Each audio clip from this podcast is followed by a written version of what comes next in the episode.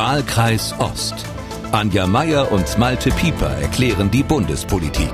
Hallo und willkommen zum letzten Ost-West-Ritt durch die deutsche Politikszene vor der Sommerpause. Und da wollen wir heute da weitermachen, wo wir beim letzten Mal aufgehört haben, nämlich bei der Frage, wie man vor allem aus den unteren Ebenen Politik wieder aus den ewig gleichen Zirkeln mit den ewig gleichen Personen in den ewig gleichen Vor- und Hinterzimmern herausholen und wieder ein bisschen mehr würzen kann mit dem, was unsere Gesellschaft neben Juristen, Beamten und Politikwissenschaftlern noch ausmacht, nämlich Frauen, Handwerker, Migranten, Quereinsteiger.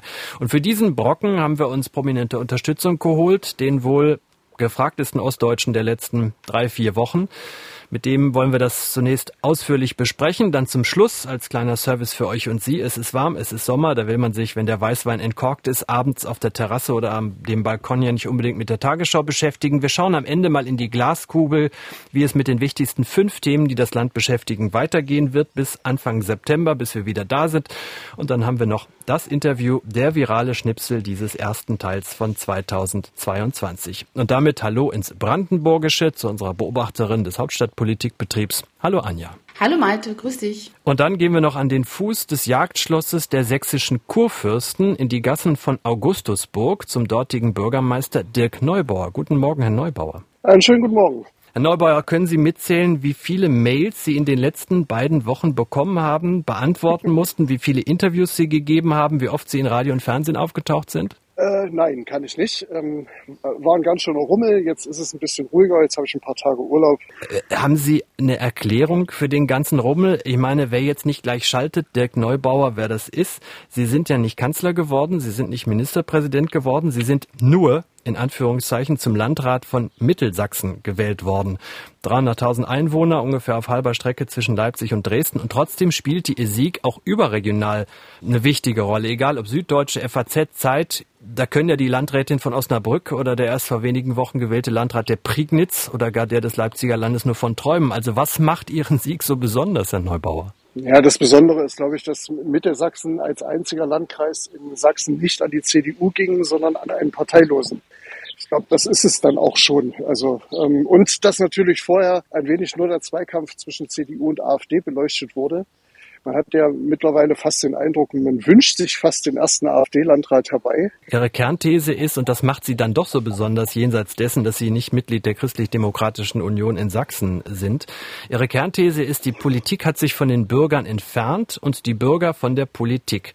Woran machen Sie das fest? Es wird ja nicht nur die niedrige Wahlbeteiligung sein. Fakt ist, äh, und das sehen wir ganz besonders in Ostdeutschland, dass viele Leute ja wirklich direkt in den Protest wechseln, weil sie sich nicht gehört oder verstanden fühlen. Aber vielleicht können wir mal kurz zusammenfassen, worin ist aus Ihrer Sicht dieser Vertrauensbruch begründet? Wo kommt der her? Naja, ich glaube, ich, aus den vielen Gesprächen, die ich jetzt in, in diesem wochenlangen Wahlkampf geführt habe, war immer zu hören, dass diese Wut, die da dahinter steckt, wenn man Protest wählt, wenn man sich verweigert, wenn man vielleicht gar nicht mehr mitmacht, eine ziemlich alte Wut ist. Das kommt aus den, aus den Anfängen, aus der Nachwendezeit teilweise. Da haben viele Leute Brüche erlebt, die sich durch ihr ganzes Leben ziehen. Man hat Versprechungen verteilt, auch Zusagen gemacht, von denen man wusste, dass sie so einfach nicht einzuhalten sind. Und das summiert sich. Und äh, der zweite Teil ist, dass sich das auch vererbt tatsächlich. Also ich rede auch mit jungen Leuten, die mir was erzählen von, von diesem tollen Land vor unserer Zeit dieser, dieser DDR und wie schlimm jetzt alles ist. Und das ist dann der vererbte Schmerz. Also wo man gesehen hat, was hat das mit den Eltern gemacht in dieser Wendezeit, was ist danach, wie hart war das danach für viele Fuß zu fassen dürfen auch nicht übersehen, dass es wirklich viele Leute gibt, die aus dieser Nachwendezeit nie wieder wirklich richtig rausgekommen sind. Also die nie wieder in einem richtigen Arbeitsverhältnis gelandet sind, was auch immer. Und das kumuliert sich. Ich habe Ihnen natürlich auch sehr interessiert zugehört und äh, kann gut nachvollziehen, was Sie sagen. Aber was antworten Sie diesen Wählerinnen und Wählern? Also was haben Sie denen sozusagen also versprochen. Ich weiß schon, das geht nicht äh, um Punkt A, B, C, aber äh, was ist sozusagen, warum haben die Ihnen Ihre Stimme gegeben? Sie müssen ja mit denen, Sie müssen die ja mit irgendetwas überzeugt haben. Also der Punkt ist, dass ich eben vielleicht gerade nichts versprochen habe, sondern das Einzige, was ich, was ich versprochen habe, ist, dass wir die Prozesse öffnen, dass wir, dass wir einen Kreistag erreichbarer machen, dass wir einen Landrat erreichbarer machen, dass wir diesen Riesenkreis, der künstlich entstanden ist durch mehrere Kreisgebietsreformen, der eine Fläche hat von 2200 Quadratkilometern, so groß ist wie das kleinste Bundesland Saarland, dass wir hier wieder sozusagen die Regionen stärken, die Bereiche, die Leute jeden Tag erleben, die 15 Minuten um das hm. eigene Zuhause rum Forum beispielsweise. Und dass wir dort Gremien schaffen, dass wir dort Instrumente schaffen, dass Menschen sich einbringen können, dass sie einen Punkt haben, wo sie mit ihrer Idee hingehen können. Weil ich habe auch gehört, dass viele Leute mitmachen wollen. Sie wissen aber nicht so richtig wo und oftmals ist es auch gar nicht richtig gewollt. Und ich denke, das könnte ein erster mhm. Anfang sein, eine Transparenz zu schaffen, eine Erreichbarkeit zu schaffen, eine Sichtbarkeit zu schaffen und sich ernsthaft mit den Dingen auseinanderzusetzen, was nicht bedeutet, und das erwarten die Menschen auch nicht, denn sie sind ja vielleicht wütend, aber nicht dumm. Sie wissen auch, dass nicht alles geht. Aber sie wollen verstehen, warum Dinge wie laufen und sie wollen die Möglichkeit haben, sich einzubringen. Und das habe ich versprochen und das werde ich auch machen. Bedeutet das, äh, Sie wollen Bürgerräte einrichten oder äh, was, was ist das konkret? Also, weil diese, diese Verwaltungsverachtung, ne, das kennt man ja, dieses, die da in, in ihren hm. Büros und so, ja, und dann wollen die immer die Straßenausbausätze und so. Das ist ja gelernt und jetzt schon jahrzehntelang gepflegt. Also, wie wollen Sie die Leute da konkret reinholen? Also, ich möchte, dass dieser Landkreis, wenn man so will, wieder in die Teile zerfällt, aus denen er mal entstanden ist. Das klingt jetzt ah, ein bisschen, bisschen merkwürdig. Also ich möchte, dass die gewachsenen alten Strukturen wieder mit Kompetenz gefüllt werden. Also sprich, dass die ehemaligen Kreisstädte, das sind nämlich historisch gewachsene Strukturen, die auch eine Kultur haben, dass man rund um Freiberg, rund um Döbeln, rund um Mittweida mit den Kommunen und den Bürgern gemeinsam sich, sich organisiert. Es gibt solche Gremien schon, das kennen wir von der europäischen Förderung, die, die LIDER-Regionen, die so Zusammenschlüsse solcher Kommunen sind, also regional logische Zusammenschlüsse. Und dort gehören die Kommunen mit an den Tisch, dort gehört der Kreis als Unterstützer mit an den Tisch, wohlgemerkt nicht als bestimmender Faktor und die, und die Bürger dieser Region. Also sogenannte Regionalkonferenzen, in denen man die Frage stellt, was ist euch eigentlich wichtig? Ich finde, das klingt immer sehr gut und es klingt auch sehr verlockend, aber es, es, ich bin da immer sehr, sehr skeptisch, weil ich kann mich gut daran erinnern, vor zehn Jahren war ich mal im Hauptstadtstudio für eine Partei zuständig, die genau das gelebt hat, die Piratenpartei. Da ging es darum, dass jeder sich in das Programm ständig einbringen kann, dass jeder am Programm mitschreiben kann, dass jeder mitarbeiten kann, jeder, der in der Partei ist, jeder, der nicht in der Partei ist.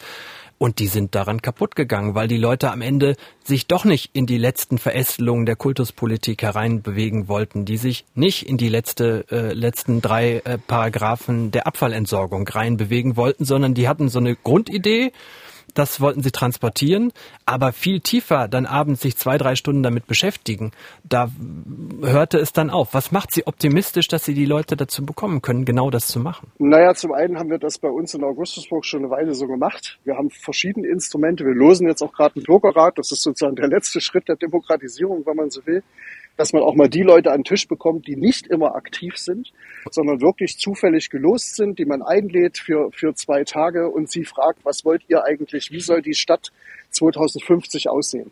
Ich will auch nicht, also ich glaube, das ist eine Illusion, die wir im politischen Betrieb so haben, weil wir denken, dass wir irgendwie alle jeden Tag uns mit Politik beschäftigen. Ich glaube, das ist der erste große grundsätzliche Annahmefehler.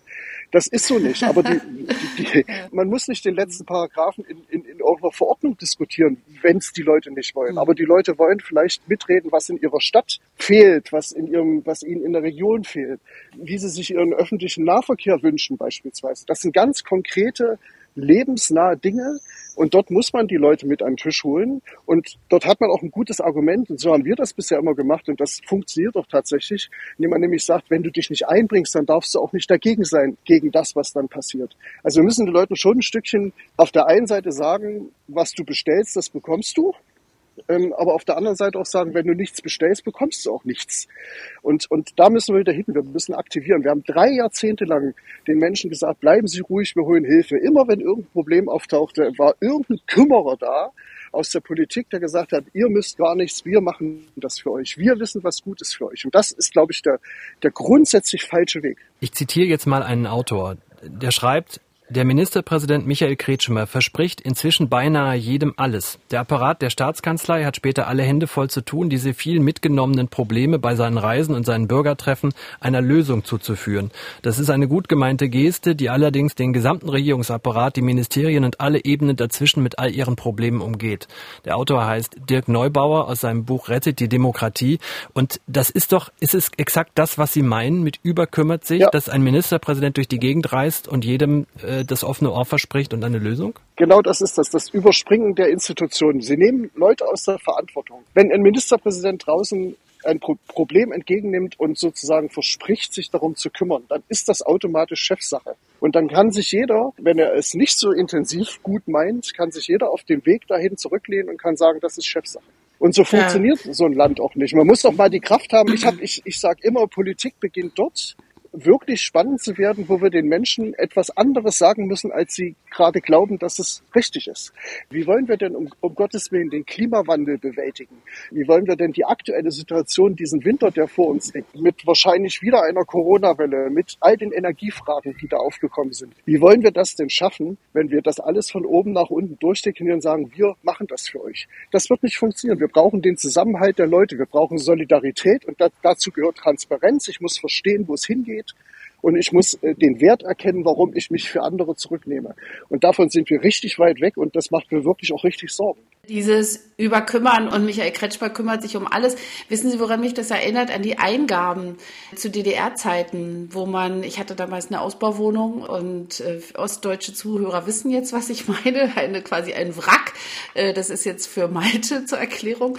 Und dann habe ich eine Eingabe gemacht, weil ich Fenster brauchte und tatsächlich habe ich dann Post bekommen aus dem Staatsrat der DDR. Also wo man heute denkt, wie bekloppt ist das denn? Ja, also nur um die Leute ruhig zu halten, wurde so ein ganzer Apparat damals in Gang gesetzt, damit diese, was weiß ich, Anfang 20-jährige Frau schön zur Wahl geht. Äh, das sind natürlich viel zu kurz gesprungene Zusammenhänge und die sozusagen auch dafür sorgen, dass die Leute aus ihrer Verantwortung rausgehen können. Das stimmt. Man gibt sie einfach ab, man schreibt einen Brief, man meckert und dann wird schon irgendwas. Also diese DDR-Vergleiche, da, da tue ich mich immer sehr, sehr schwer, aber im Prinzip ist es eine Fortschreibung. Äh, das ist vielleicht richtiger. Wir sind ja hier sozialisiert, wir haben ja eine Herkunft. Und diese Herkunft, die funktionierte an vielen Stellen manchmal auch so. Das ist ganz unterschiedlich. Für die eine Hälfte ist das sozusagen die Fortschreibung ihres geliebten, untergegangenen Heimatlandes und für die anderen ist es die Fortschreibung des Chaos. Beides ist aber nicht mhm. gut. Und wir, mhm. müssen, wir müssen einfach verstehen, dass jeder in diesem Land eine Aufgabe hat. Und dass nicht nur die Politik irgendwas machen muss, sondern dass der Bürger eine Verantwortung hat, dass Sie in den, in den Medien eine Verantwortung haben, ne, dass jeder eine Rolle spielen muss. Und es kann nur funktionieren, wenn jeder seine Rolle wirklich spielt. Das ist so ein bisschen in so einer Komfortzone untergegangen. Ne? Also das ist so, so Vollkasko irgendwas. Und das gibt's aber nicht im Leben. Das wissen auch eigentlich alle. Aber es ist natürlich auch ein bisschen so, dass man das erst wahrnehmen möchte, wenn man es wirklich nicht mehr verdrängen kann. Wir haben in der letzten Woche mal äh, darüber gesprochen, wie schwierig es ist, Frauen in die Kommunalpolitik zu bekommen. Auch bei den Landratswahlen in Sachsen war die Quote der kandidierenden Frauen äh, völlig unterrepräsentiert und der gewählten Frauen dann am Ende gleich null. Da hat uns anschließend Andreas Hornung, Elektromechaniker aus Bad Salzungen in Thüringen, geschrieben, der ehrenamtlich in der außerschulischen Bildung aktiv ist und dabei vor allem auf Modellbauprojekte mit seinem Verein setzt. Und der schreibt, im Gegensatz zum Ideal einer möglichst vielfältigen und gleichmäßigen Verteilung von Berufen und Herkünften wird Politik gegenwärtig von Juristen dominiert. Echte Praktiker mit Erfahrungen aus einer langjährigen Tätigkeit im Handwerk sind augenscheinlich zu wenig vertreten oder es gelingt ihnen nicht, dass ihre Erfahrungen maßgeblich in Politik umgesetzt werden. Und er sagt, wir müssen vielleicht nicht nur über Quoten für Frauen nachdenken, sondern auch beispielsweise für Handwerker. Wie sehen Sie das, diese ganzen Quoten? Äh, kommen wir damit weiter? Ich bin kein Freund der Quote, weil das immer zugleich was äh, so immer, immer mitbringt, so diese, diesen Duktus, da muss man jemanden befördern. Ich glaube das nicht. Ich glaube, dass wir gesellschaftlich eine Aufgabe haben. Nehmen wir mal Beteiligung von Frauen.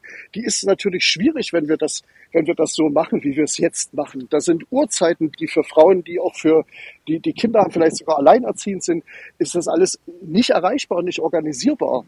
Das heißt, es ist ja eine gesellschaftliche Aufgabe. Ich, ich, wenn ich, wenn ich diese Quotendiskussion, da sind wir auch ganz schnell bei den Ostbeauftragten. Das ist ist genau dasselbe für mich. Ja, da gibt es jemanden, der, der ist jetzt beauftragt, sich um mich zu kümmern. Und dann denke ich immer, so what? Um mich muss sich ja überhaupt keiner kümmern. Ähm, aber der ist jetzt nun mal dafür da. Und vielen signalisiert das, guck mal hier, das ist dann die andere Seite. Ähm, wir sind irgendwie schlimmer dran, weil da gibt's ja extra jemanden, der eingesetzt ist äh, dafür, dass er sich um uns kümmern muss. Also heißt das ja im Umkehrschluss, man muss sich um sich kümmern. Das sind so sich selbst dafür eine Prophezeiung. Wir müssen Mut machen. Und wir müssen vielleicht auch aus diesem, aus diesem 100% Berufspolitik-Modus raus. Diese, ne, ich bin lange schon für Amtszeitenbegrenzung beispielsweise. Dass man ganz klar sagt, Politik ist vielleicht ein Stück, ein Wegstück für jemanden, der in seinem Bereich besonders gut ist, nehmen wir mal einen Handwerker beispielsweise, der sich eine gewisse Zeit herausnimmt, um sozusagen seine Gedanken in die Politik zu tragen und dann sozusagen wieder zurückkehrt in das, was er gemacht hat. Was wir jetzt haben, sind Berufspolitikerkarrieren, die beginnen im, im Kreissaal, gehen über den Hörsaal äh, und, und führen in den Plenarsaal. Das ist vielleicht am Ende sowas, das kann, muss es auch geben, aber eben nicht nur. Aber über Quoten erreichen wir das, glaube ich, nicht. Anja, da kann ich deinen Widerspruch schon direkt spüren. Mhm. Ja, ja.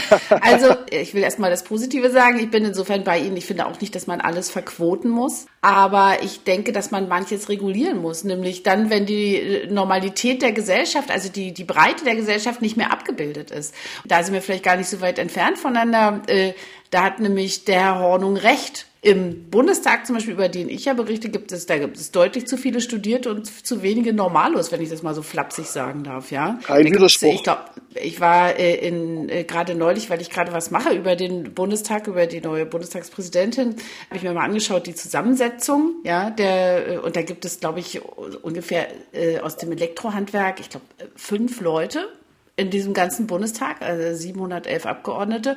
Was ich eben sehe, ist, dass es zu wenige Frauen im politischen Betrieb gibt. Und gerade, also ich will eigentlich nicht von oben und unten reden, so meine ich dich nicht, aber so je kleinteiliger die Politik wird, also auf kommunaler Ebene, desto weniger Frauen werden es. Und das ist natürlich, da kommen wir an den Punkt, wo die gesellschaftliche Realität nicht mehr abgebildet wird.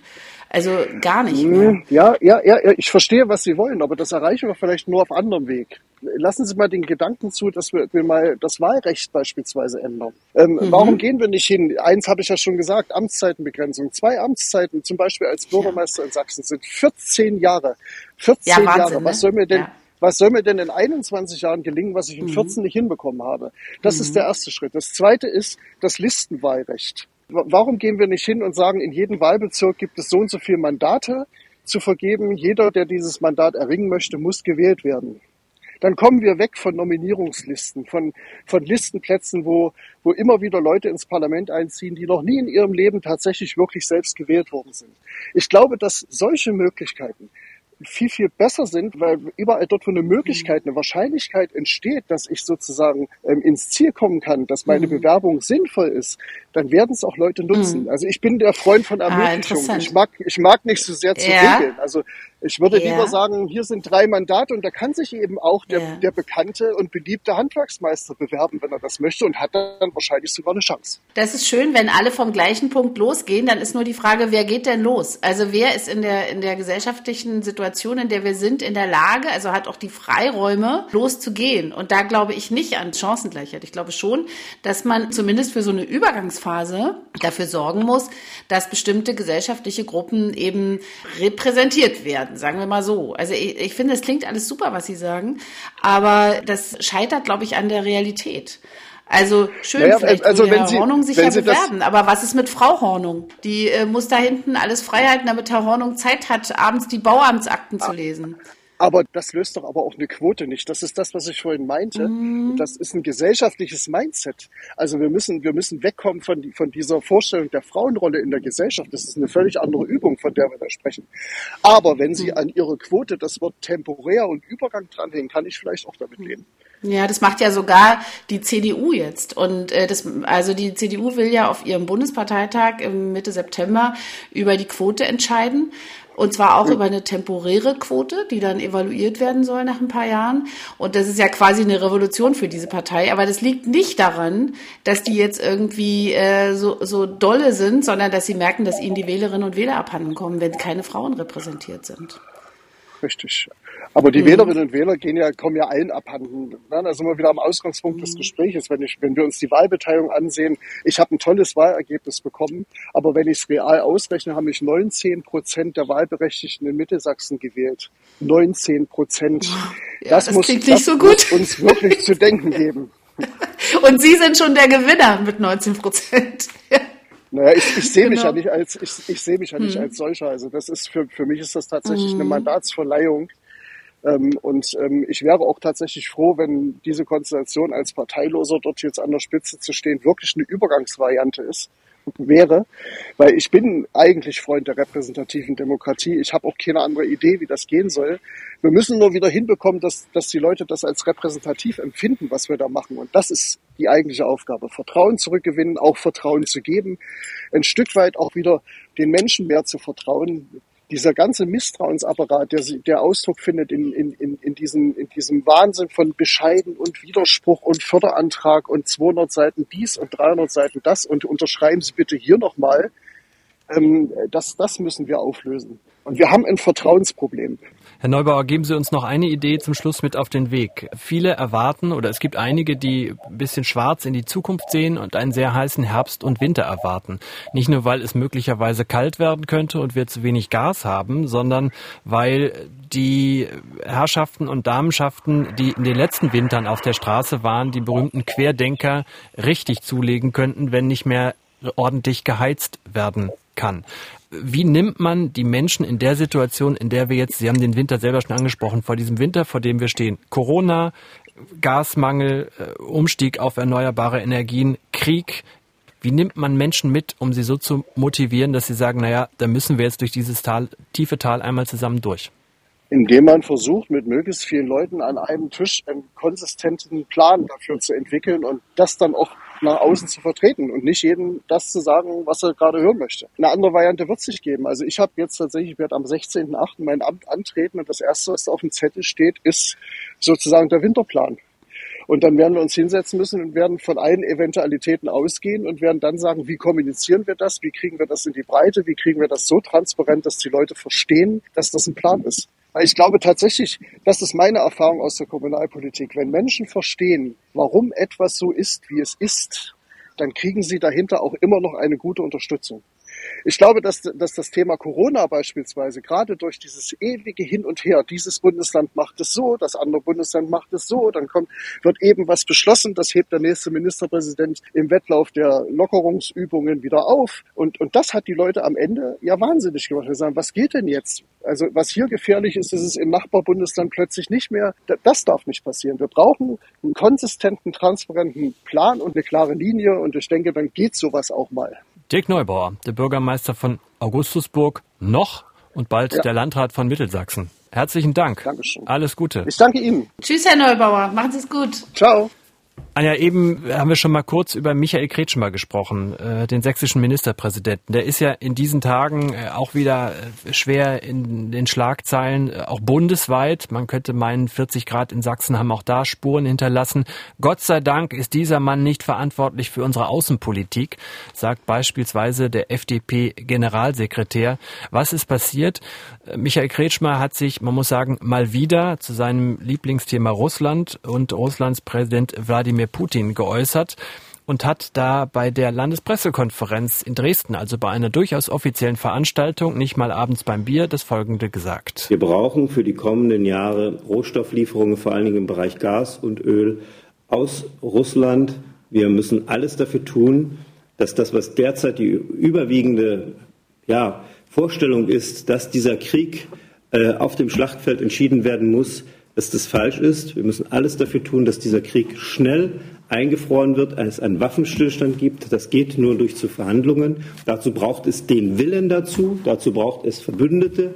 Diejenigen, die in besonderer Weise jetzt von den negativen Entwicklungen betroffen sind, müssen äh, diese Position vertreten. Das sind wir Europäer. Also der Ministerpräsident des Freistaates Sachsen erklärt gerade den, erklärt kurzerhand den Ukrainern, äh, sie sollten jetzt einfach mal stillhalten. Der Konflikt wird eingefroren. Die Gebiete, die im Moment weg sind, bleiben dann weg, um unsere Energieversorgung in Deutschland und in Europa nicht zu mhm. gefährden. Mhm. Und die Quittung hat er dann auch gleich bekommen. André Melnik, den gibt's noch. Der hat sofort getwittert, ihre ewige Anbiederung an Kriegsverbrecher Putin ist ekelerregend. Na gut, das ist jetzt hier dieser Meldix-Sound. äh, ich glaube, das ist jetzt nicht mehr die, die entscheidende Figur in dieser Auseinandersetzung. Aber ich finde, äh, was doch wirklich vollkommen fehlt, ist der Respekt vor den Leuten, die da jeden Tag bebombt werden. Es gibt gerade äh, einen äh, Bericht der OECD über Menschenrechtsverletzungen in diesem Krieg. Da, da wird dir, also sollte man sich gar nicht so sehr im Detail angucken. Da glaubst du nicht mehr ans Gute im, Menschen, ja. Also das fehlt und es im Grunde ist das eine, ein schöner Übergang nach Herrn Neubauer. Im Grunde sagt er, lässt sich alles regeln, die wollen bloß nicht. Und das ist natürlich, muss man jetzt auch mal sagen, für einen stellvertretenden CDU-Bundesvorsitzenden ein bisschen schwierig. Also der stellt sich ja damit quasi gegen die Linie seiner Partei, auch in so einer Kümmerattitüde. Uns geht's hier nicht gut oder bald geht's uns nicht gut. Da hätten wir jetzt gerne, dass das eingefroren wird. Ich wundere mich auch manchmal so ein bisschen über Herrn Kretschmer jetzt gerade besonders. Ich frage mich immer, was das soll. Also ist es äh, der Versuch, Leute von der AfD zurückzuholen, indem man so ein Russland-Verständnis da macht?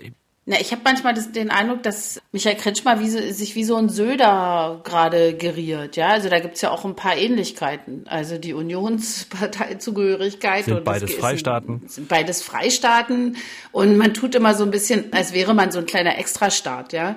Und als solcher, als Ministerpräsident eines solchen äh, Extrastaates kann man einfach mal so tun, als gäbe es die großen Zusammenhänge nicht. Aber äh, deine Frage ist ja tatsächlich, was will er? Keine Ahnung. Ich verstehe es nicht. Also es ist auch innerhalb der Partei, auf die er ja auch angewiesen ist. Ich glaube nicht, dass der sich da gerade viele Freunde macht hier in Berlin. Dann lass uns jetzt mal die Glaskugel rausholen, auf die kommenden sechs Wochen schauen, bis wir Anfang September frisch erholt und gebadet zurück sind. Machen wir kurz und knackig. Fangen wir mit was Leichtem an. In der Ampel gibt's ja zunehmend immer mal wieder Ausfallerscheinungen, sprich manchmal blinken die Farben schon ziemlich hektisch und auch ziemlich gleichzeitig. Ist Olaf Scholz am 2. September noch Bundeskanzler? Ja, viel zu leichte Frage. Weiter. Was ist mit den Atomkraftwerken? Werden die Grünen auch da wieder eingeknickt sein? Also nach Kohle, Strom und vielem anderen ist die Verlängerung der Laufzeiten für die Kernkraftwerke am 2. September durch.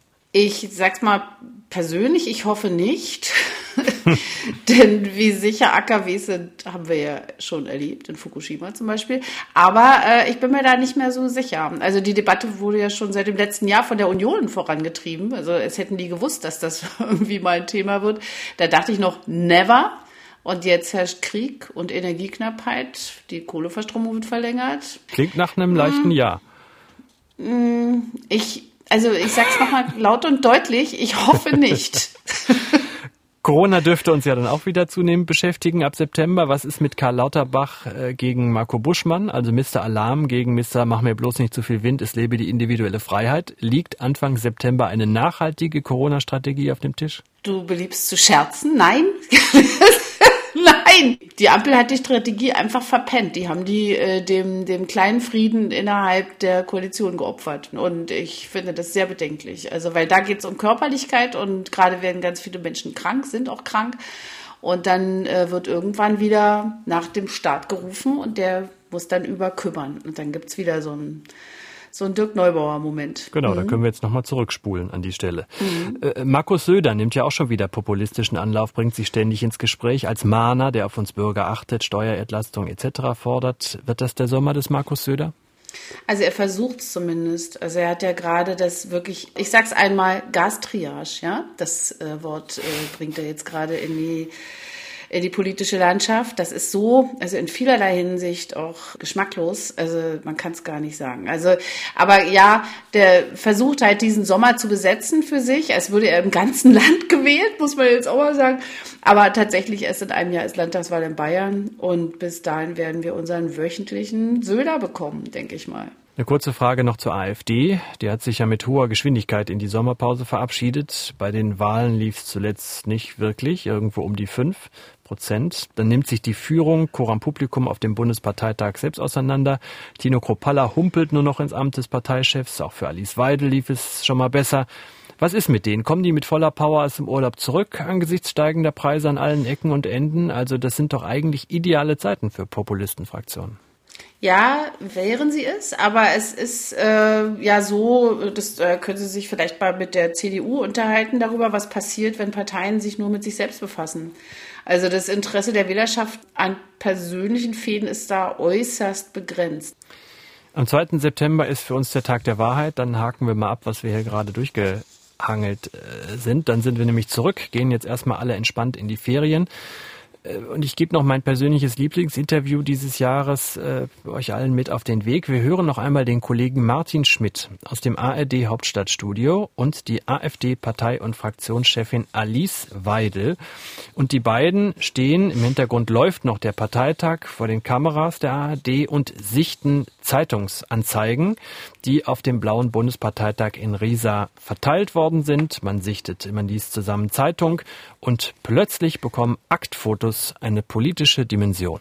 Ja, da werden hier am Saaleingang kostenlose Magazine zum Mitnehmen verteilt. Da kann man sich Kalender bestellen. Äh, Männer der Waffen-SS unter Hervorhebung ihrer Waffentaten. Wie kann sowas bei der AfD völlig normal sein, dass sowas hier kostenlos direkt am Saaleingang verteilt wird? Aber was haben wir mit dieser Zeitung zu tun? Das verstehe ich jetzt die nicht. haben sie offensichtlich hier eingeladen. Die Leute nehmen sich das hier mit am Stand. Nee, keine Ahnung, haben wir glaube ich nicht eingeladen. Da gibt's auch ähm, sogar Bilder, Kalender zu bestellen mit den schönsten Aktfotos von 1920 bis Echt? 1945. Aktfotos. Ist das für die AfD völlig normal, dass man sowas hier auf dem Parteitag verteilen Nein, kann? das ist überhaupt nicht normal. Also ich wundere mich Das gerade. liegt schon seit drei Tagen aus hier am Ja, Eingang. ich bin da hinten am Arbeiten. Ich sehe das da vorne nicht. Das muss ich mir angucken. Nein, also Sie konfrontieren mich hier mit Dingen, die vielleicht irgendjemand austeilt. Das ist ein ganzer Und, Stand von äh, diesem Verlag. Ach ja, tatsächlich. Ja. Ja, das ist natürlich. so. Ja, was soll ich dazu sagen? Dazu kann ich gar nichts mehr sagen. Tja, Anja, wir stehen kurz vor dem Sommerurlaub. Komm gut rein. Erhol dich Du gut. auch. Und komm gut wieder raus, Malte. Das wird die größte Herausforderung. Bis bald. Wenn Sie uns was Lieber. mit auf den Weg geben wollen, dann schreiben Sie uns. Vielleicht auch, wenn Sie sagen, Mensch, mit dem müssten, das ist eine interessante Persönlichkeit, äh, redet doch einfach mal mit der. Dann lassen Sie uns das wissen über den Sommer. Wahlkreis-ost.mdr.de. Wahlkreis-ost.mdr.de. Wahlkreis Ost, unseren Podcast hören Sie auf mdr.de, in der ARD Audiothek, bei Apple, Spotify, Amazon, YouTube und überall sonst, wo es Podcasts gibt. Schönen Sommer, Anja. Tschüss. Tschüss, Malte. Wahlkreis Ost. Anja Meier und Malte Pieper erklären die Bundespolitik.